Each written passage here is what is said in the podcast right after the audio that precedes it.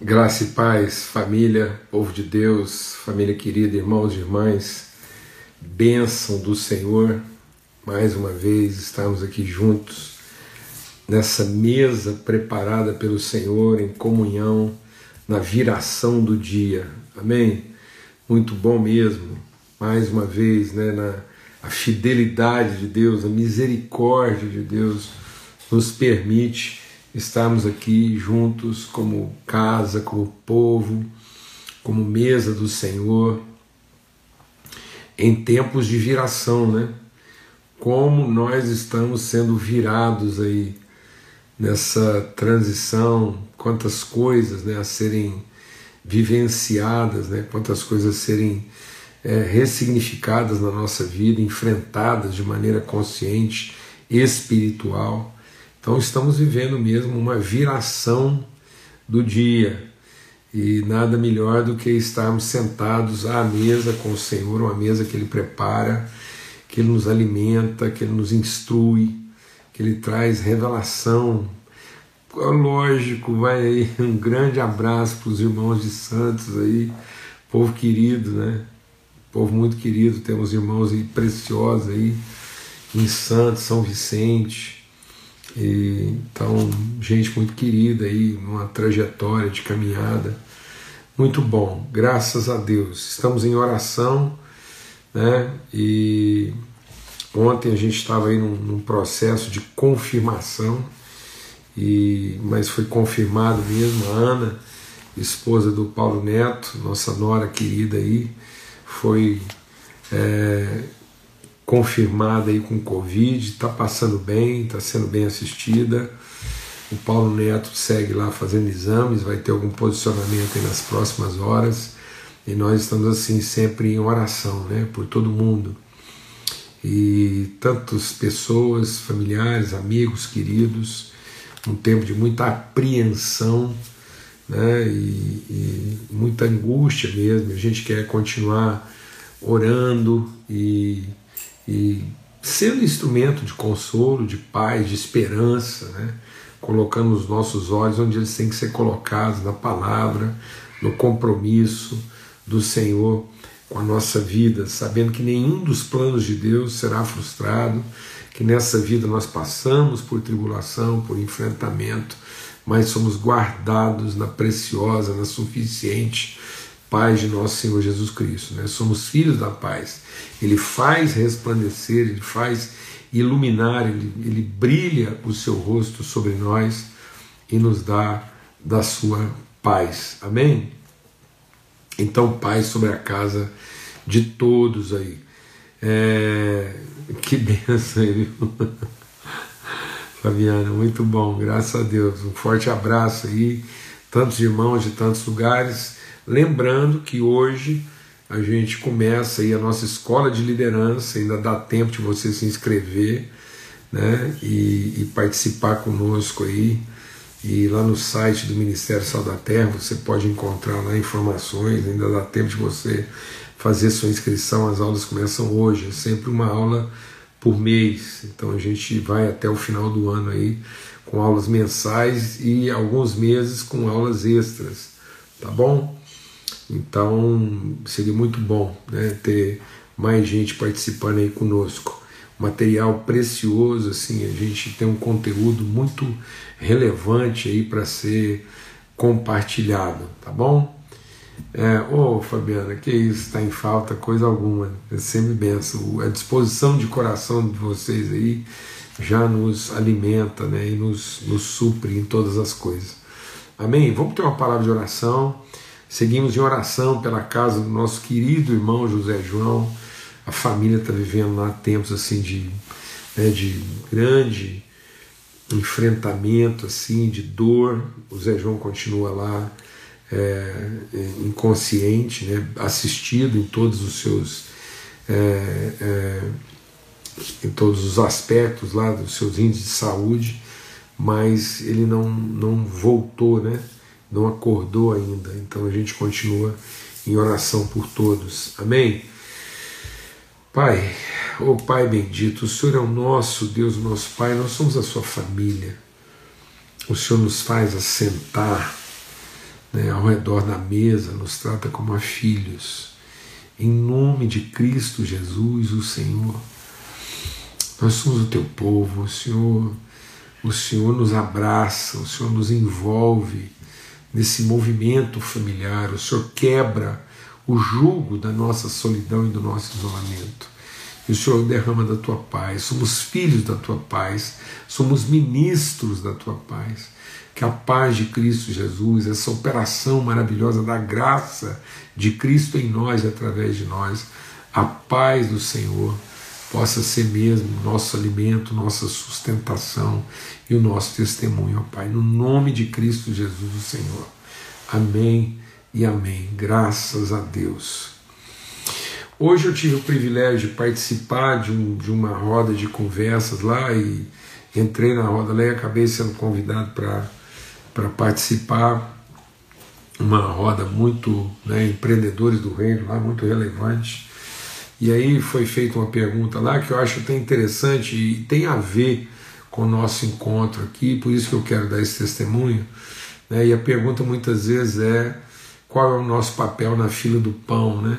E quando eu, eu, eu, vi essa expressão, a fila do pão, eu fiquei pensando, a primeira imagem que me veio no coração é que quando Jesus foi multiplicar os pães, ele não mandou organizar filas, né? Ele mandou que as pessoas se assentassem em grupo, em grupos de 50 e que se assentassem. Amados, isso é uma imagem muito forte, né? Enquanto o pão estiver sendo servido numa fila com pessoas em pé, não é o pão de Cristo. Né? O pão de Cristo não é uma, uma fila que se organiza né, para saber quem é o primeiro, quem é o último, no sentido de que as necessidades sejam apenas atendidas. Né? O pão de Cristo não é para ser compartilhado nem em fila nem em pé, mas é em grupos e sentado. Então, esse é o momento da gente poder se assentar e em comunhão, não em fila, pensando que nós vamos aqui simplesmente atender as necessidades, mas que em bendita comunhão, acolhedora, mesa de relacionamento de família, nós possamos compartilhar o nosso pão uns com os outros. Amém? Então, o pão de Cristo não é para ser distribuído em fila nem para ser comido em pé. Amém? É para ser compartilhado né, em grupos e, e comungado e desfrutado, sentado, em calma. Né? Ele nos fez assentar, ele nos faz assentar. Então ele, ele, ele prepara uma mesa né? e nos coloca assentados nessa mesa. Amém? em nome de Cristo Jesus o Senhor. Muito bom. É, a gente está meditando e vamos seguir meditando aí. Eu não vou marcar é, prazo né, para essa para essa reflexão e a gente está bem à vontade aqui, mas nós estamos meditando sobre a carta de Paulo aos Colossenses. Eu acho que eu estou assim é, entendendo um pouquinho, né? de por que, que às vezes a coisa vai picotando aqui. Eu acho que não é só os comentários, eu vou tentar me conter, porque eu acho também que a, a coisa vai ficando meio picotada na medida em que eu começo a me movimentar demais, e isso faz com que a imagem fique mais pesada. Então eu vou tentar me conter aqui, ficar mais quietinho, mais. Né, só na fala aqui, não vou tentar não gesticular muito aqui com as mãos e mudar muito de posição para ficar é, mais fácil aí a nossa transmissão, tá bom? Eu estou olhando lá, acompanhando os vídeos que foram salvos e, e, sei que às vezes o picotado irrita um pouquinho, assim, não irrita, né? Porque aqui o amor não se irrita. Mas às vezes assim, aborrece um pouquinho, porque cria uma dificuldade. Mas também percebi que o essencial da mensagem está sendo compartilhado, dá para ser discernido, e eu acho que não, não, não, justifica a gente fazer uma outra gravação, não, tá bom? E agora eu vou tirar os comentários só para a gente poder é, ficar bem focado aqui. Depois no final a gente é, volta, tá ok? Pronto. Então aqui na carta de Paulo aos Colossenses, a gente lembrando aqui que a gente já a gente fez uma reflexão assim na carta de Paulo aos Filipenses. A gente tratou muito da questão assim da saúde emocional, espiritual, né, de como é que a nossa alma pode ser tratada em tempos de, de, de privação, de enfrentamento, de dificuldade, que era o caso lá, Paulo escrevendo aos Filipenses em prisão. E aqui também aos Colossenses é o mesmo contexto, né? há quem a maioria acredita que essas cartas foram escritas mais ou menos na mesma época e dentro de um mesmo contexto. Com a diferença de que a carta de Paulo aos Colossenses é uma carta escrita a uma comunidade que ele até então não conhece pessoalmente. O que faz dessa carta uma carta extremamente relevante para os nossos dias. E essencialmente para aquilo que é a nossa relação aqui nesse nosso encontro às 18 horas de, de, de segunda a sexta-feira e também os nossos encontros no princípio, lá no começo da semana, aos domingos às 8 horas da manhã. Por quê? Porque esse é um encontro que ele é ele, ele existe, né? ele, ele acontece a partir desse nosso esforço, né? nosso, eu digo nosso porque não é só o meu esforço de estar aqui compartilhando, mas é o esforço de todo mundo de nós nos encontrarmos. Então, não fosse o esforço dos irmãos, a gente estar aqui juntos se encontrando, não fosse esse empenho das partes, o encontro não aconteceria nesse espírito, né? Então é nesse espírito de desejar se encontrar e encontrar e desenvolver espiritualidade, desenvolver consciência espiritual, desenvolver ânimo, esperança, fé, encorajamento, né, disposição, a partir de relações que é, ainda não se deram presencialmente na maioria dos casos. Então, muitas pessoas aqui se conhecem, já tiveram algum relacionamento, ou têm ainda, né, são grupos relacionais, mas boa parte está se conhecendo aqui. Por que, que eu quero enfatizar isso na sequência da nossa reflexão em Colossenses? Porque isso, isso estabelece um paradigma de espiritualidade saudável. Paulo está dizendo, através da carta aos Filipenses, que é possível desenvolver espiritualidade saudável, consistente, madura, eficaz, uma espiritualidade que influencia, que multiplica, que abençoa, que transcende, que, que, que revela a glória de Deus e a partir de relacionamentos que se dão a nível mesmo assim online. Então, Paulo está dizendo aqui, em tempos remotos, né, com, com tecnologias muito mais precárias, com dificuldades de distância, de comunicação muito maiores do que as nossas, e eles estão superando isso. Então, me chama a atenção, e eu gosto de enfatizar isso como um ensinamento de, de aplicação espiritual muito forte, o fato de que as cartas são carregadas de uma simplicidade constrangedora para os parâmetros de espiritualidade que nós estamos desenvolvendo hoje em dia.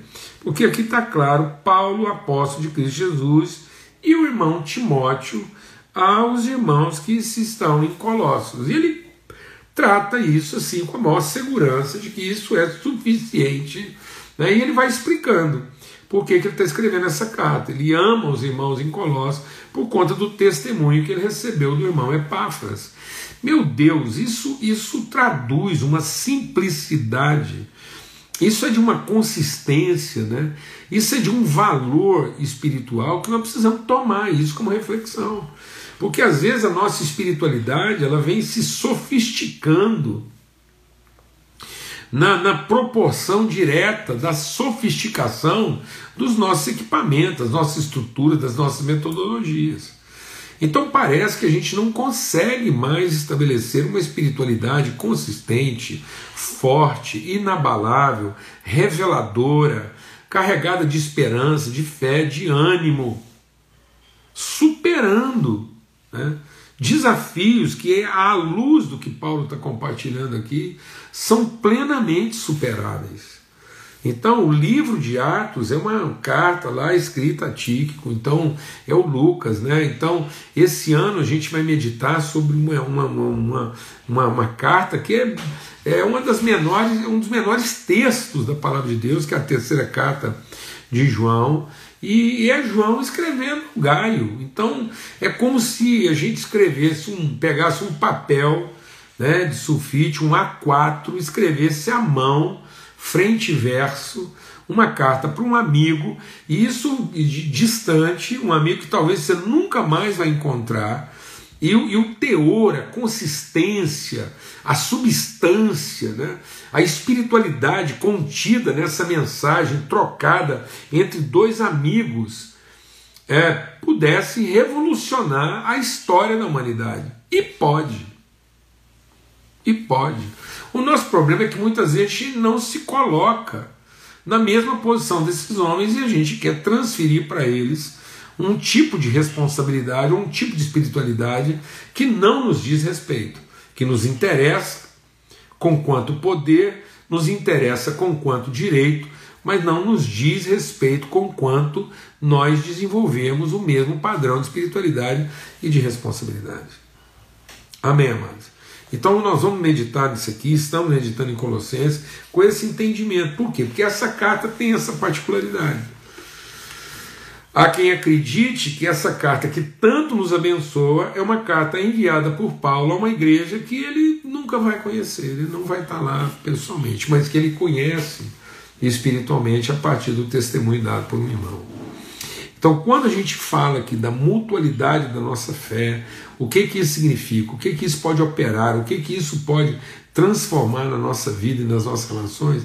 Nós temos que levar isso muito a sério. E eu estou dizendo isso porque hoje em dia, assim, a, a nossa espiritualidade ela ficou refém. O nosso bem-estar espiritual, a nossa ideia de alcançar o mundo, de transformar vidas, de ser relevante numa cidade, está refém de estruturas, está refém de metodologias, está refém de, de recursos que nem sempre são replicáveis, são sustentáveis. Então, na forma como a gente vem avaliando, a forma como a gente vem. Então você pensa bem, presta atenção, pensa bem.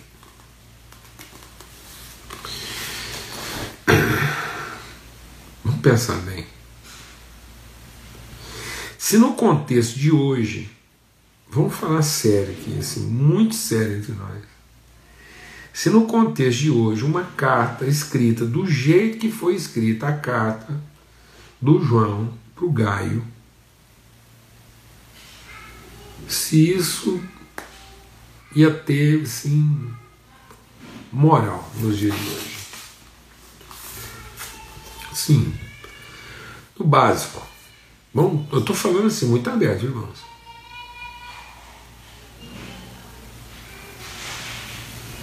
Porque talvez a gente esperasse, não, vamos ver. A gente vai usar essa carta aí para fazer um estudo em cima dela, dependendo da tiragem. Dependendo da tiragem. Foi best-seller. Vendeu não sei quantas mil cópias. Ficou tantas semanas no top 5 das cartas mais lidas, das músicas mais cantadas. Então, alguém foi lá e fez a música da terceira carta João e ela foi top 5 na, na, na, na, lista das músicas mais executadas. E toda vez que a carta era lida, reunia lá no mínimo 20 mil pessoas. Não, mas eu não estou. Em nome de Jesus, isso não é uma censura. Não é uma censura porque eu vivo essa realidade. A gente, a gente vive, já vivi situações de, de, e vivo ministerialmente. Eu sou adepto das metodologias, eu sou adepto da maternidade. Estou aqui, ó. Para mim, eu acompanho, eu, eu avalio se aquilo que a gente está compartilhando tem um grau de engajamento, não tem. Eu faço aferição. A gente tem um senso crítico apurado, a gente não quer fazer as coisas de qualquer jeito, então aqui fazendo apologia da, da mediocridade. Não é isso. Eu não estou aqui como apologeta da mediocridade, não. Dentro do nosso ministério, a gente acredita. Quem tiver dúvidas, participa da nossa escola de liderança hoje, que começa hoje. E aí você vai tirar a sua dúvida se a gente acredita em metodologia, em excelência, em divulgação, em, em, em boas práticas, em, em estrutura de, de, escala, a gente acredita, nós não temos dificuldade. Ó, começou. Também comecei a mexer demais. Nós não temos dificuldade de usar, de trabalhar, de entender. a importância dessas coisas e o papel que elas ocupam em cada lugar na vida da igreja. Mas não é disso que nós estamos falando. Nós estamos falando de relações profundas, verdadeiras, espirituais, inspiradoras, transformadoras, mesmo que esses recursos, essas condições, essas estruturas, esses números possam não ser revergidos. Nós estamos dizendo aqui para que os números e as estruturas e as metodologias façam sentido, elas têm que fazer sentido a partir de relações pessoais, de mensagens transmitidas de um quem para um quem, com esse mesmo teor de compromisso, empenho, dedicação e ânimo. Irmãos, não cesso de orar por vocês, amo vocês em verdade e me empenho, estou aqui me dedicando em favor da vida de vocês por conta do testemunho que eu recebi do irmão Gaio quando ele veio me visitar e veio falar comigo. Amém. E ele transmitiu isso. Então, essa capacidade de transmitir, de, de, de tornar conhecido uma espiritualidade no nível das relações íntimas, pessoais, três, quatro amigos que se empenham, que, que, que se aliançam num propósito e que têm fé e convicção absoluta de que isso pode e tem a, a, a substância de virtude e revelação suficiente para transformar o mundo. Que quem receber aquilo, quem receber aquilo recebe subsídios para ter sua vida transformada. Esse é o empenho que nos traz aqui. E aí Paulo diz então, verso 9, capítulo 1: Por essa razão também nós, desde o dia em que soubemos disso, não deixamos de orar por vocês e de pedir que transbordem do pleno conhecimento da vontade de Deus em toda sabedoria e entendimento espiritual. Então é isso. O nosso empenho, o nosso, o nosso empenho deve ser em que sentido? Em que haja pleno conhecimento da vontade de Deus. Então, todo empenho nosso, todo empenho, quando você se empenhar por uma campanha, qualquer coisa, um ministério, uma relação, o seu empenho, o nosso empenho, eu não estou não empenhado pela escala, eu estou empenhado para que aqueles que conhecem tenham pleno conhecimento de qual é a vontade de Deus para a vida deles. Porque uma vez que alguém conhece de forma plena, ou seja, ele está cheio, não interessa o tamanho que ele tem, mas ele está cheio, ele está pleno de conhecimento, ele tem uma relação de plenitude, ele tem dúvidas de informação. Então eu tenho dúvidas de informação, mas eu não duvido do conhecimento que me fundamenta e que me alicerça. Então eu posso ter dúvidas quanto à metodologia, eu posso ter dúvidas quanto à estratégia, posso ter dúvidas sobre um punhado de coisa. Mas eu estou plenamente convicto de que, independente de eu estar falando para milhares, eu estou, ou estar compartilhando com meu amigo Gaio, eu estou no pleno conhecimento e cumprimento da vontade de Deus para minha vida. Então, o que baliza a minha disposição, o que baliza o meu empenho, não são os resultados que eu observo de maneira imediata, porque às vezes esses resultados eu nem vou estar aqui para observar, mas o que baliza é que eu estou absolutamente convicto de que eu estou cumprindo, eu estou executando, eu estou dando resposta, eu estou assumindo a responsabilidade daquilo que é a vontade de Deus para a minha vida. Nós não queremos, nós não queremos outra coisa. Então, se Deus me der a oportunidade para falar com, com um estádio com 10 mil pessoas, eu quero que aquelas 10 mil pessoas tenham um encontro com a vontade de Deus, mais do que uma experiência com o seu poder. Mais do que oferecer às pessoas um evento que lhes permita ter uma experiência com o poder, ainda que a gente proporcione isso, ainda que a gente seja instrumento para uma experiência de poder, o propósito, o empenho não é a experiência de poder. O empenho é para que as pessoas transbordem do pleno conhecimento da vontade de Deus para a vida delas. Ou seja, é tanta plenitude de convicção que isso transborda. Então elas não transbordam da sua carência, elas não o que o que o que o que está patente no esforço delas não é a carência de ser reconhecido pelos resultados do evento. Mas é ter certeza de que comunicou, que transbordou no conhecimento da vontade. E ele diz que é um conhecimento da vontade em toda sabedoria. O que, que é esse toda sabedoria?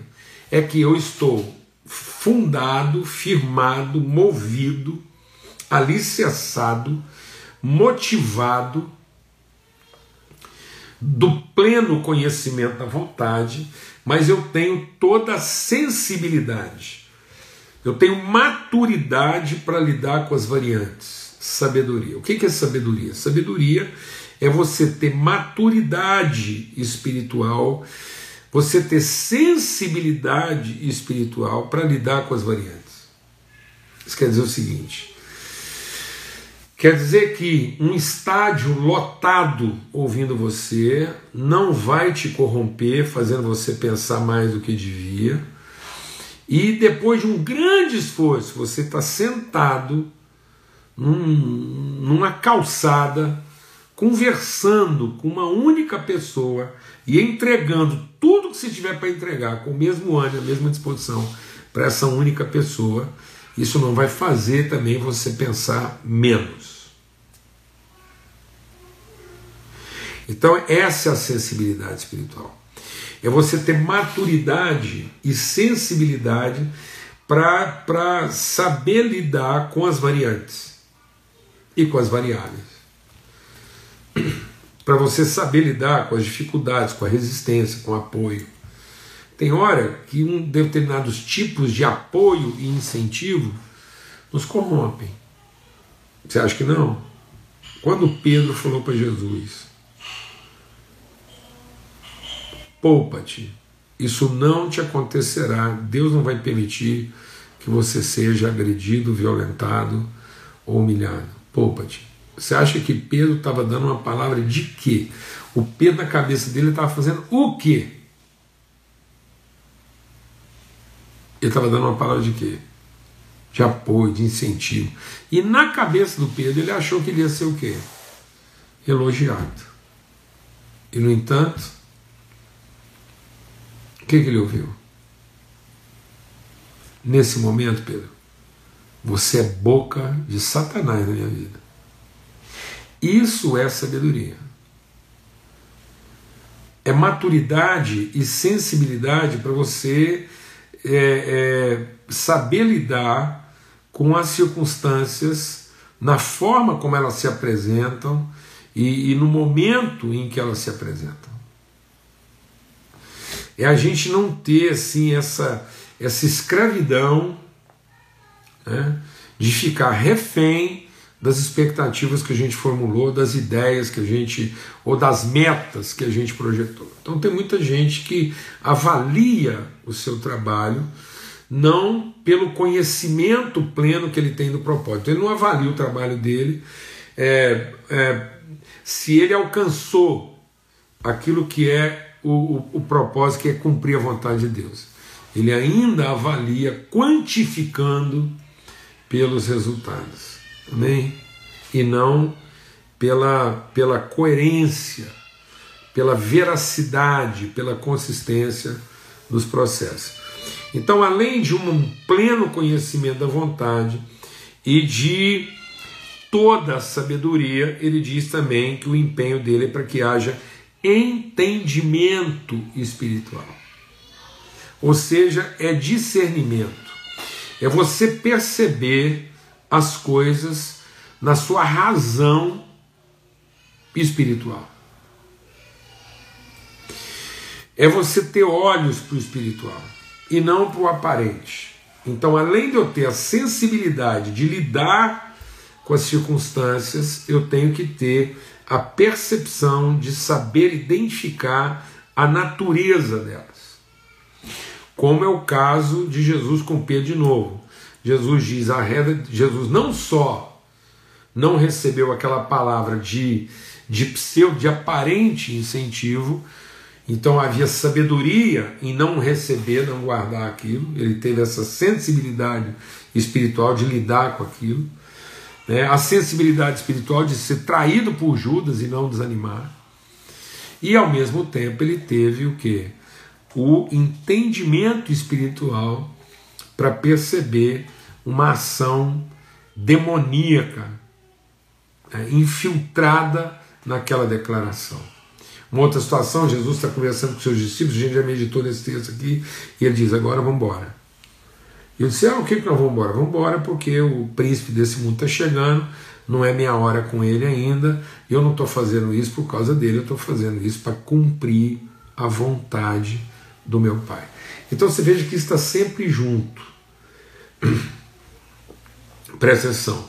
Jesus está pleno do conhecimento da vontade, então ele está dizendo: não estou tomando nenhuma decisão aqui em função de qualquer outra coisa, nem para me proteger de nada.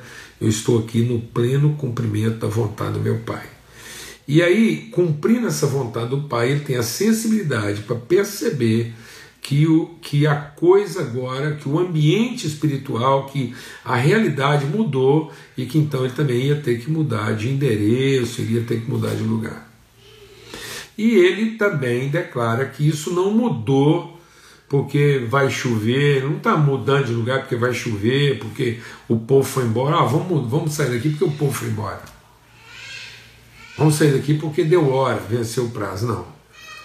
Nós vamos sair daqui porque, em cumprimento da vontade de Deus, a, a, a realidade espiritual percebida aqui é que está chegando aqui agora o príncipe deste mundo e não é a minha hora de tratar essa questão em nenhum lugar. Então Jesus não decide por nenhum outro fator. Não é porque faltou dinheiro para pagar o aluguel, não é porque o trânsito ficou ruim, não é porque não tinha um equipamento de som. Então ele não, ele não pauta, ele não pauta o ministério dele baseado no equipamento que ele dispõe, baseado no, no, no, no dinheiro que ele tem para pagar aluguel, não, se tem banco, se vai ter povo, se não vai, se. Não, não é nada disso que. É o pleno conhecimento da vontade de Deus sua total percepção, maturidade, segurança, sensibilidade para lidar com as coisas e discernimento espiritual para saber o tempo e a hora de cada coisa e aí poder é, discernir se ele continua usando aquilo ou não. Então, essa sensibilidade né, de, de, lidar com as pessoas, com as circunstâncias, essa, esse discernimento espiritual de saber agora é aqui, agora é ali, agora é sentado, agora é em pé, agora senta, agora vai. Então esse ritmo fala de quê? Entendimento espiritual. Essa percepção, esse trato, esse, essa, essa coreografia de Jesus, né? essa segurança dos movimentos, fala da sua maturidade, né? da sua total sabedoria. E o que, que norteia isso? Ele está transbordando do conhecimento da vontade de Deus para a sua vida. Amém? Graças a Deus, aleluia, seguimos aqui meditando, nosso empenho aqui, que isso fortaleça o coração. Eu acho que hoje a gente fez assim, é, aqui, aqui, é, vou lá para trás. Então eu acho que hoje a gente conseguiu menos. Tá, talvez seja tradição, também porque eu deixo menos, enfim, eu talvez seja da obra aí, tá bom? Amém, amém, aleluia. Amados, talvez com alguns irmãos aqui a gente nunca se encontra, como foi o caso de Paulo com alguns irmãos de Colossenses. Mas quero dizer que é, quero dizer que uma alegria, uma gratidão, é um, é um privilégio esse empenho nosso aqui, esse esforço para que todos sejam plenos do conhecimento da vontade de Deus, tenham toda a sabedoria, habilidade, sensibilidade espiritual e discernimento. Tá bom? Ela tá picotando os comentários. Pronto. Então, fica assim, tá bom? Esse empenho, esse desejo, seja assim. O amor de Deus, o Pai, a graça bendita do seu Filho Cristo Jesus, a comunhão, o testemunho, o movimento, o esforço do Espírito Santo de Deus seja sobre todos e através de todos, hoje e sempre. Até amanhã, se Deus quiser, vai meditando aí na carta de Paulo aos Colossenses. Tem muita coisa aqui para a gente repartir. Até amanhã, se Deus quiser, fica na paz.